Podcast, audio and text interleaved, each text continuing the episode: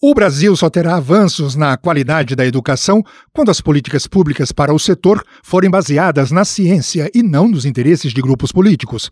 A opinião é do professor Mozar Neves Ramos, titular da Cátedra Sérgio Henrique Ferreira, do Instituto de Estudos Avançados Paulo Ribeirão Preto.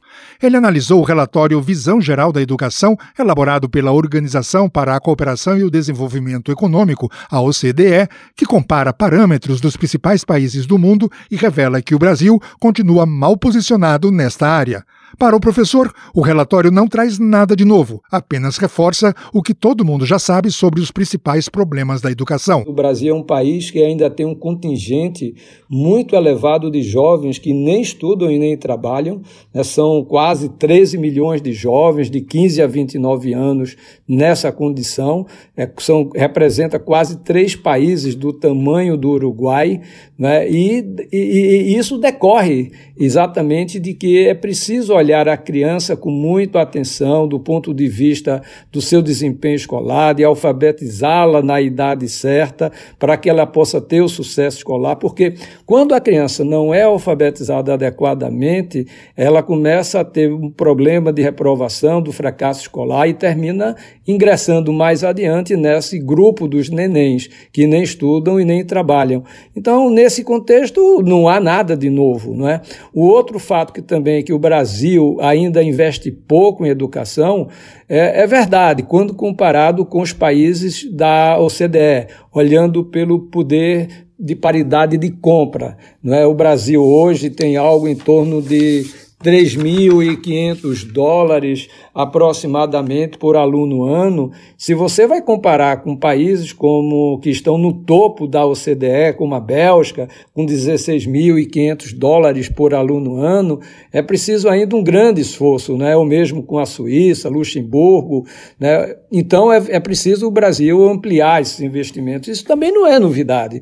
Né? O outro fato também que a OCDE traz é a baixa participação de jovens nos cursos profissionalizantes, 11%, é três vezes menos né, do que a média dos países da OCDE, em que jovens de 15 a 19 anos, hoje, nesses países, 37% deles fazem cursos profissionais.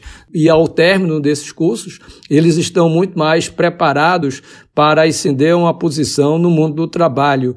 Então, na minha visão, acho que esse relatório da OCDE apenas é, reafirma né, que alguns, alguns desafios do passado ainda se mantêm. O professor dá exemplos do porquê a melhoria da educação não consegue avançar. Eu recentemente fiz um artigo comparando um outro artigo de opinião que eu tinha feito há 13 anos atrás no Correio Brasiliense, e é impressionante que os problemas de 13 anos atrás são praticamente os mesmos. E alguns avanços que a gente tinha observado lá atrás inclusive regrediram. O professor aponta o custo político como a maior causa para o atraso na educação. Quem é político, estrito senso, não quer arcar com esse custo e às vezes fica muito, às vezes, refém de questões mais corporativas do que mesmo no interesse das nossas crianças, dos nossos jovens, naquilo que interessa efetivamente do ponto de vista de uma política robusta que vai realmente trazer benefícios para o desenvolvimento integral dos nossos estudantes. Então, às vezes, a gente fica muito mais refém do ambiente político e, na minha visão, eu acho que o Brasil precisa de lideranças fortes hoje para poder implementar as políticas que o Brasil precisa.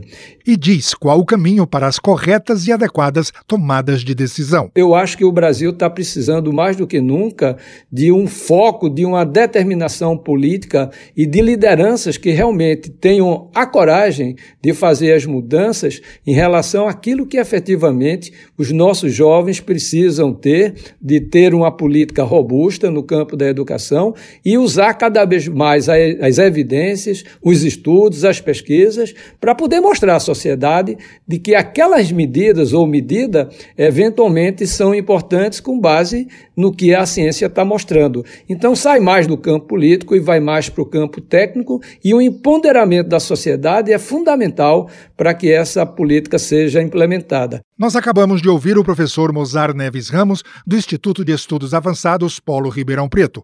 Ele analisou as causas que fazem o Brasil não avançar na qualidade da educação. Ferraz Júnior, Rádio USP.